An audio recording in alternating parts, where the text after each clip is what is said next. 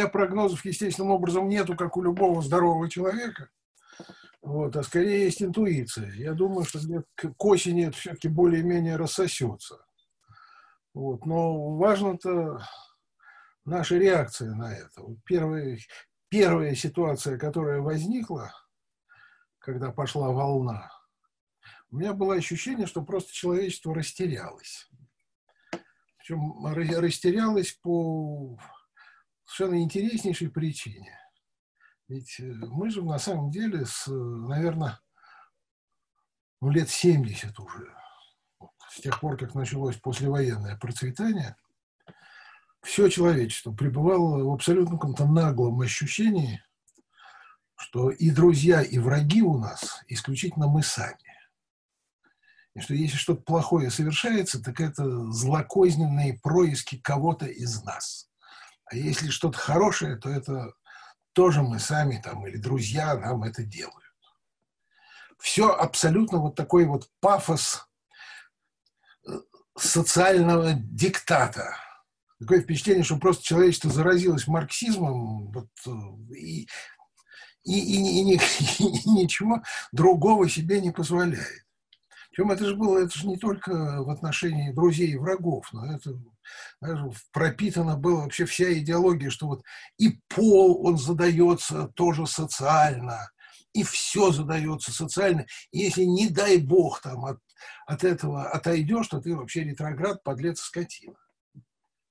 И тут вдруг появился враг, которого не ждали. Он даже не на двух ногах и разговаривать не умеет, а просто косит и косит.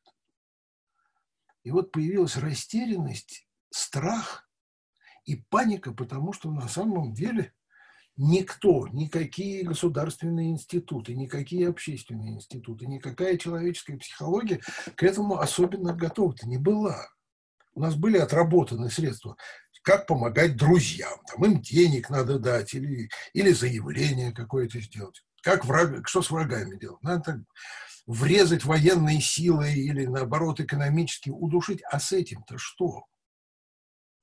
И первоначально, на самом деле, у всех э, стран и в общественном мнении, и в элитах, и в государственных институтах абсолютная растерянность.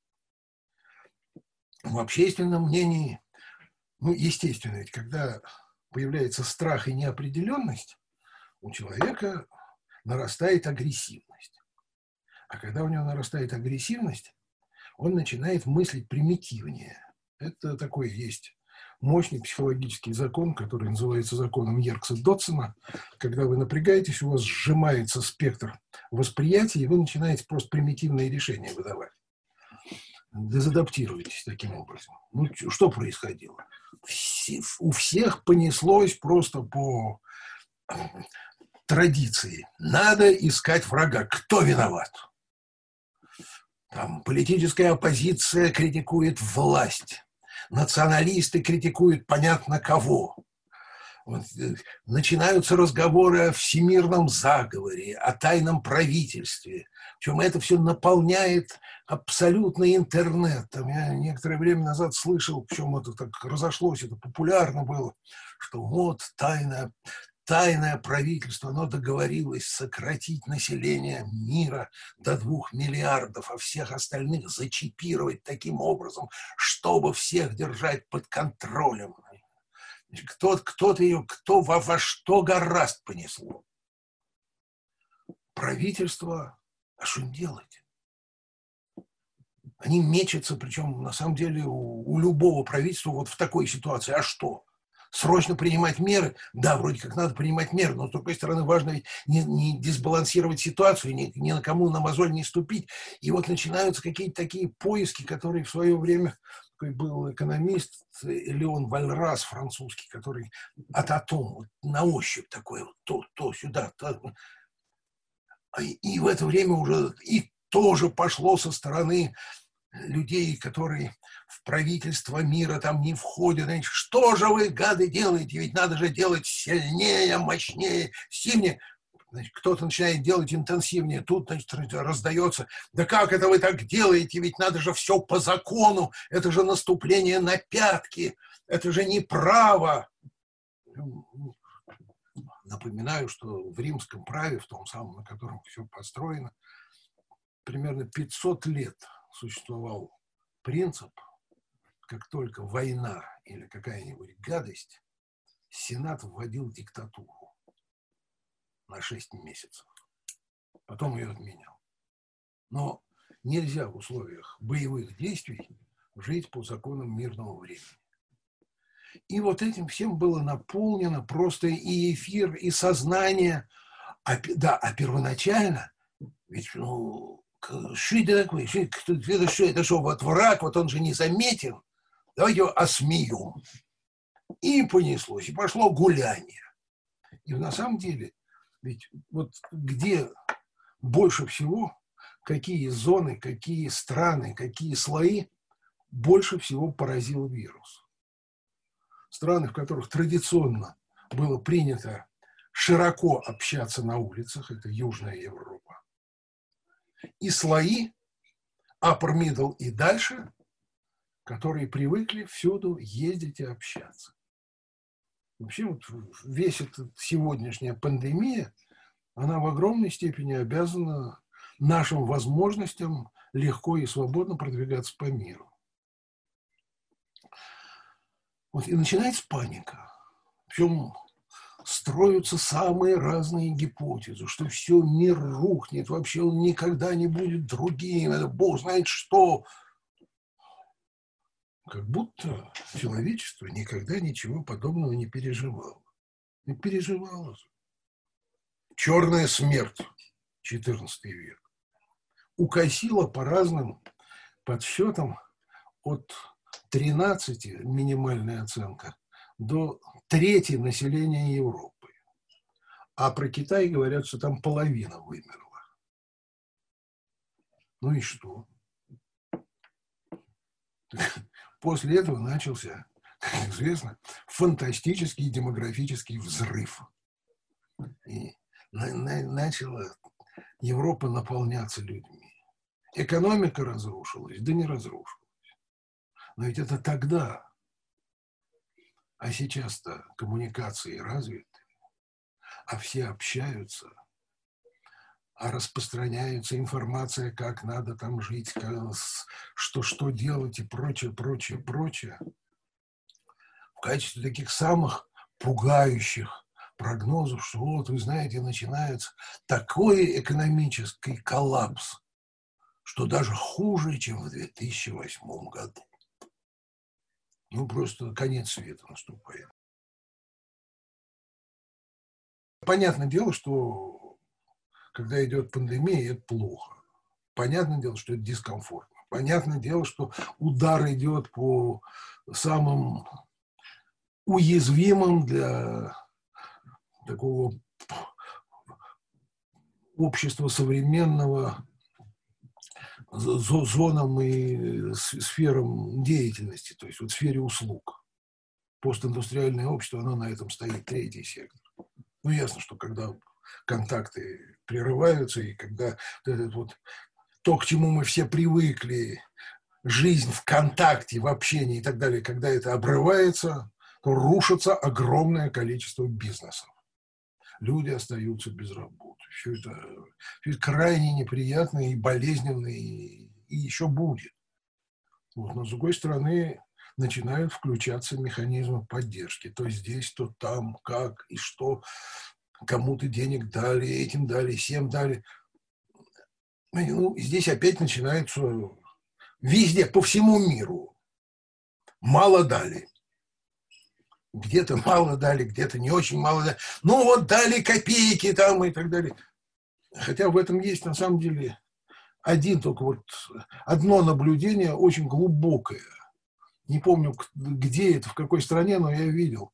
Ну вот, на самом деле, вы платили футболистам по миллионам, а врачам по тысячам. Ну, теперь обращайтесь к футболистам, чтобы они вам помогли.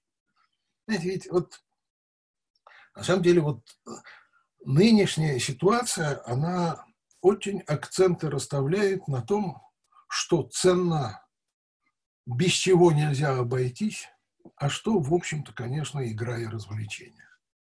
не то, что нам еще раз, в очередной раз напомнили, со страшной силой напомнили, что цивилизация уязвима, и что мы совсем не, не боги, и чтобы построить институты и, и создать развитую экономику, это еще не значит поддержать жизнь, что беда может прийти с такой стороны, с какой ты и представить себе не мог. Причем при, придет и ударит со страшной силой. Естественно, все начинают, структура начинает меняться, начинает все при, приспосабливаться. Что в перспективе может быть, если действительно проникнуться, а похоже проникнуться, что, в общем-то, все уязвимы. Вот я не думаю, чтобы восстановилась такая прошлая, абсолютно ноушалантная такая вот открытость всех и вся, всем странам и так далее. Приезжайте, тараканы, я вас чаем угощу. Вот, ну, я думаю, что осторожнее будет это. Причем осторожнее не только с точки зрения властей, которые будут фильтровать приезды, но и с точки зрения тех, кто захочет ехать. Вот я не очень уверен, что когда откроются все двери, такой же мощный поток понесется в страны восточные, как это было. Вот совсем не уверен. Я думаю, что на самом деле вот э, такие объединяющие, объединяющие всех людей надгосударственные структуры ну, тоже будут несколько подвинуты в принятии решений.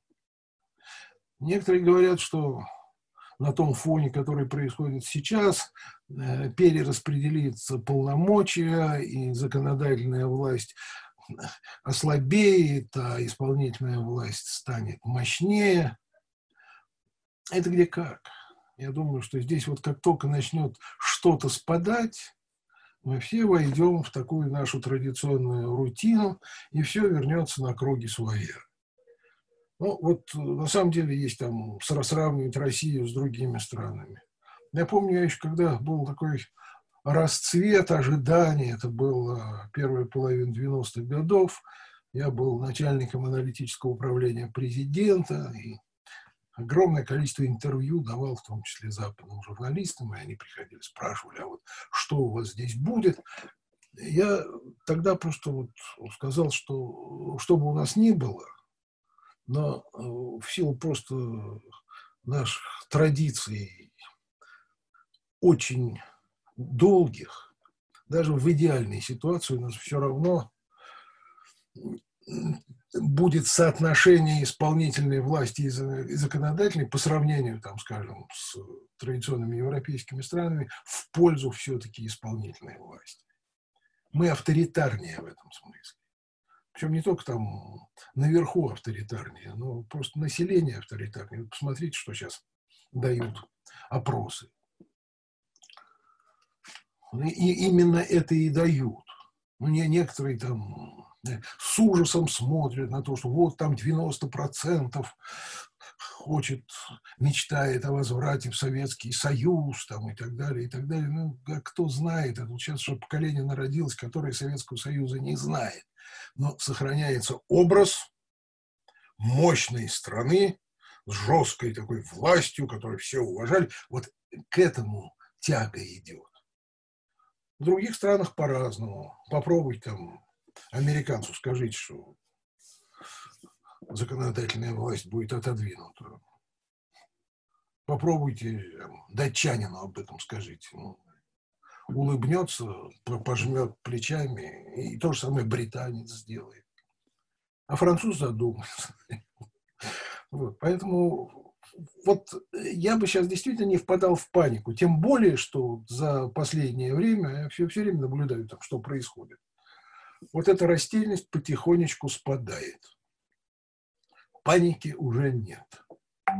Никому так вот особенно утверждать, что все ерунда, что мы будем гулять там и так далее. Нет. Люди входят в этот вот стиль жизни, очень осторожный, спокойный, дискомфортный, но тем не менее. И И, и власть тоже, на самом деле, приходит в себя и начинает принимать достаточно адекватные решения в той мере, в какой вообще эти адекватные решения можно принимать в условиях плохой статистики, неопределенности и непонятно чего. Вот. Поэтому я думаю, что, ну, хорошо, помучаемся еще там несколько месяцев, так или иначе, в большей или меньшей степени. А дальше начнется выход, отряхивание перышек и, и наверное, какой-то подъем. Ну, потому что, когда на, на дно опустились, ну, там же не жить-то на дне не очень. Статистики естественным образом нету, а есть только ощущение во многом из анализа того, что льется с экранов, там, по, по радио, из интернета. Вот какая-то волна, вот пик он у нас, по крайней мере, сейчас вот-вот-вот-вот-вот-вот наступит, и дальше потихонечку начнет спадать. Да, так что катастрофы такой вселенской, что все сейчас разломится. Кто-то даже сказал, что вот войны будут. Войны будут между Россией и Европой на этой основе. Ну, знаете, ну, странно не будет никаких войн. Все затаились. Кстати сказать, вот на фоне такой вот, такого размежевания по национальным квартирам похоже, что на уровне верхов контакты станут ближе. Вот таких вот конфронтаций демонстративных, ну, по крайней мере, там, в обозримой перспективе особенно, особенно не будет. Не до того не до того. Все прекрасно ощутило человечество, прекрасно ощутили политические элиты, насколько они, с одной стороны, мир беззащитен, а с другой стороны, насколько связаны страны друг с другом. И так вот э, не погуляешь и пальцы не позагибаешь, как во дворе, когда вышел там, а я вот такой. Не получится. Поэтому шаги делаются осторожнее, переговоры интимные нарастают, и в этом смысле ситуация это делается стабильнее, чем было. Поругались, поругались, а потом начались телефонные переговоры. А потом уже с Саудовской Аравией договорились, и даже с Трампом договорились. И все хором обижаются на Мексику, которая не соглашается. Вот это вот один из примеров того, как сейчас, в общем, не до драки ну, не, не то время. Эссе хома. Человек, как только ему становится лучше, возвращается к своим стандартным реакциям. Ну, ясно, что и, и покусаться захочется, и подраться захочется, но на самом деле ведь, э, поскольку еще некоторое время ситуация будет не лучшая, и же надо будет из нее выползать, вот на этот достаточно протяженный период выползания из ямы, я не уверен, что будут какие-то драки. Это не... Нет, ну то есть э, психопаты есть на свете, террористы есть на свете, которым захочется воспользоваться этими делами, безусловно. Как эти замечательные исламские террористы там, сказали, что они будут Израиль травить этим вот вирусом. Ну, такого, такого рода людей со сдвигом, их не с числа, к сожалению, не, к счастью, не очень много, но они есть. Вот, поэтому возможно какие-то террористические эксцессы. Но, кстати сказать, как показывает практика, любой террористический эксцесс стран это и нормальные элиты сплачивает. Я не помню, чтобы кто-то при всей напряженности отношений там, с Соединенными Штатами сильно радовался атаке на близнецы. Вот не помню я. Скорее наоборот скорее наоборот. Вот, поэтому вот, это, вот этот период, с моей точки зрения, это скорее период затишья политических драк, чем их обострения. Не до того. То, что контроль будет возрастать, это у меня никаких сомнений не вызывает. Я не думаю, чтобы это был контроль такой вот там, что ты кому-то сказал. Но э, государственные структуры, они на сегодняшний день, очевидно, совершенно озабочены в большей степени даже, чем раньше, сохранением стабильности политической. И оно понятно.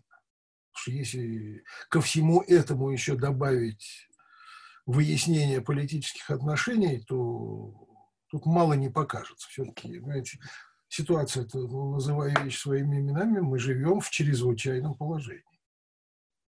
Мы живем в состоянии войны. Не друг с другом, а с вирусом, который играет не по правилам. И предсказать которого нельзя, в отличие от э, врага на войне. Там, Генштаб будет смотреть, как, что и как, а, а тут э, совершенно ничего не понятно, как он смутирует и что он смутирует. И как, какова будет реакция людей на неизвестного врага, который кусается непонятно как. Ну, ну, ну, война, она и есть война. В этих условиях, конечно же, любая власть, демократическая, авторитарная, какая угодно, будет беречь стабильность. Не потому, что она шкуру свою бережет. Хотя любая власть, конечно, бережет свою шкуру. Но потому что для нее вполне понятно, что если начнет, начнется паника и политическая дестабилизация, то дальше просто костей не соберешь. Поэтому, конечно, будет, конечно, будет и, конечно, идет слежка. Зачем? По каким параметрам? Ну, в интернете уже это видно. Не посылайте fake news, касающихся которые могут посеять панику. Очевидно. Не ходите, дети, в Африку гулять. Вам сказали, надевайте маски, когда выходите. Надевайте маски. Не то время, чтобы топырить пальцы и говорить, что я бесстрашный и так далее. А такого рода ситуаций, иногда совершенно бредовых, опять же, исключить нельзя. На сегодняшний день, по-моему, вот российские власти вот меньше всего беспокоиться надо. Потому что э, как бы там ни было, ну, власть стабильна. Власть очень стабильна на сегодняшний день. И более того, я вам скажу, вот э, это есть некий такой вот такая закономерность, которую, к сожалению, политологи и политики не вполне учитывают. Вот есть страны, индустриальные, постиндустриальные, с развитой рыночной экономикой и вот э, с развитым таким рыночным индивидуалистическим поведением. Мы к ним не относимся. Мы еще на переходе. Вот в этих странах э, агрессивность такая массовая и политическая дестабилизация наступает на ухудшениях ситуации. Хуже люди начинают протестовать. А есть страны, и мы к ним относимся, и это страны и третьего мира, в которых, когда ухудшение начинается, политическая активность падает.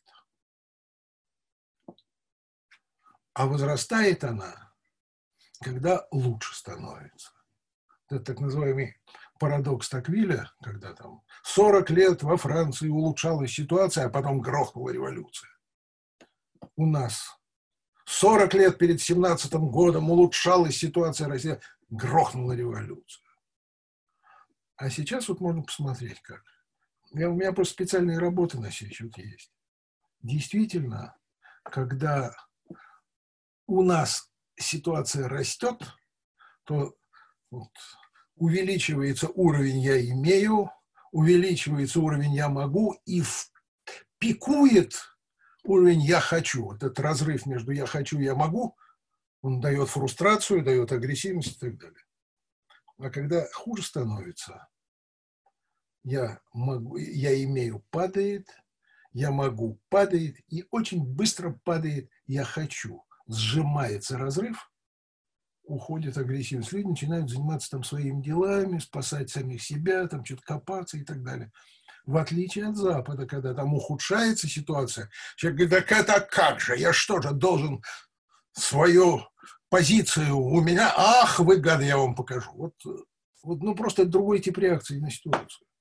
Так что я думаю, что и по этой, по, по этой позиции ос, особенно власти беспокоиться нечего. Но другое дело, что, конечно, будут люди активно критикующие, и мы знаем, как это в интернете сейчас есть, будут кусаться, будут критиковать, но это не, это, это не массовое явление. На самом деле, на сегодняшний день повторяю, мы по психологии своей, как и вот левадовские замеры показывают, авторитарные это настроения очень высокие. А помимо того, что падает агрессивность, когда хуже становится, что хочет авторитарное сознание? Оно хочет сильного вождя, сильного лидера. Не вообще структуру, которая бы там, а персон, персону, которая бы олицетворяла стабильность, из которой можно было бы разговаривать не как с каким-то институтом безликим, а как с личностью. Так что даже и с этой точки зрения не, не надо беспокоиться в России политических бунтов и дестабилизаций, когда становится хуже, с моей точки зрения. Все наоборот. Все уже принято. Это с одной стороны. А с другой стороны, вот, нет, я, я, я понимаю, что, что обидно, но давайте подумаем, а когда у нас была Конституция? Ведь, строго говоря, Россия и при царе, при куда более мощной, цивилизованной, элитной прослойке, вообще-то говоря, только пыталась начать жить по закону. Только пыталась. Потом большевистские революции, какой там закон? Там сплошная целесообразность революционная. А дальше больше, дальше больше, и понесло, поехало. На сегодняшний день ведь мы не по законам живем, а по представлениям. В лучшем случае по представлениям о справедливости, а в худшем просто по представлениям о том, что кому выгодно. Поэтому я не думаю, чтобы средний статистический россиянин сильно загрустил по поводу изменений базовых параметров Конституции. Ну, вот, ну, ну, ну право слово. Мне как раз кажется, что для того, чтобы страна действительно зажила законом, ну, я до этого не доживу, потому что, с моей точки зрения, это все нет перспектива при стабильном развитии страны, где-то эта перспектива еще лет на 40. Медленного, спокойного, вживания в жизни по правилам, которые стоят выше твоих личных забот и представлений о том, как надо. Это ведь это, вот это одна из самых глубинных, с моей точки зрения, была бы революция сознания. Но это еще до этого очень-очень долго. А что нас ждет на этом пути? И какие дестабилизации будут? Их же много. Мы в этом смысле одна из самых уязвимых стран.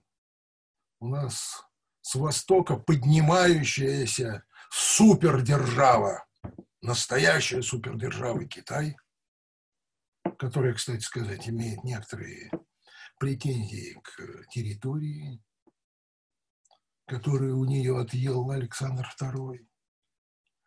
У нас с юга ислам причем не вообще ислам, а очень агрессивный.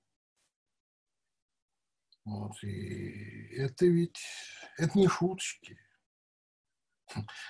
Я когда-то дружил с одним из советников, секретарей НАТО, и он мне когда-то сказал, говорит, а был еще тогда период, когда мы просились в НАТО ехали, он сказал, знаешь, знаешь, почему вас никогда не примем в НАТО?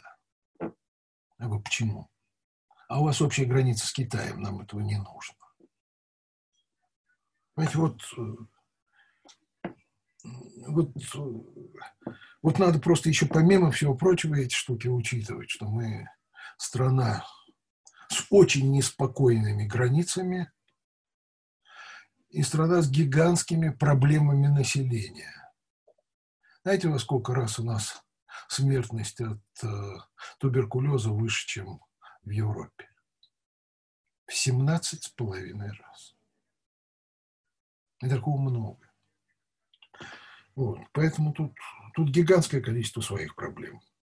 И вот если этот период неспокойный удастся стабильно пройти, если сформируется юридическое сознание как элемент культуры повседневной, вот тогда можно будет говорить да, о ценностях закона, о ценностях Конституции. А пока что это для нас ведь только такие вехи, во многом, я бы сказал, символические, нежели повседневные. Нет, к ним, естественно, там суды при, при, прибегают, когда что-то надо сделать, ориентируются на них государственные органы, но массовое сознание, оно, оно по другим законам живет, к сожалению. Любая пандемия, лю, любой кризис, он, конечно, обнажает самые противные элементы человеческого сознания. По, по понятным причинам. Просто человек напрягается и начинает действовать так, как он в иной ситуации не ожидал. Ну, причем даже до, до смешного доходит. Я уж про, про нас не говорю, но просто когда вот по, по, по телевизору была и, история, когда какая, какие-то американские фирмы подсуетились и перекупили за нал маски, которые Китай сшил и пытался направить в Европу. Они подкупили перевозчиков, загрузили в самолеты и отвезли в Соединенные Штаты. Ну, ну, ну, ну вот что?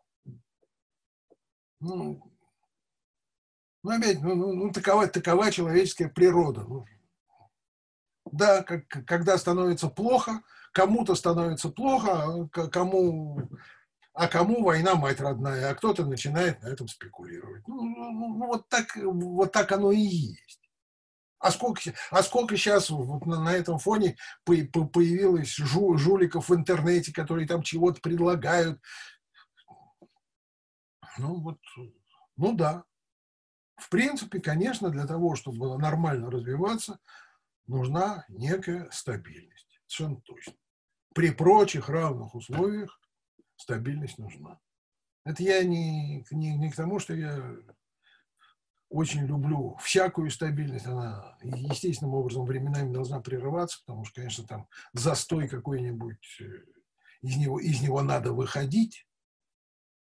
Но я отнюдь не поклонник ситуации. Вот сейчас, вот на самом деле, не, несколько часов назад, по, по-моему, по, по третьему каналу был разговор о... Господи, как, как его зовут? Лимонов, да. И, и вот кто-то говорил, что вот вы знаете, что такое гордостью. Ведь он хотел умереть с оружием в руках. Ему хотелось восстания. Елки зеленые. Вот что, что, вот, вот что это?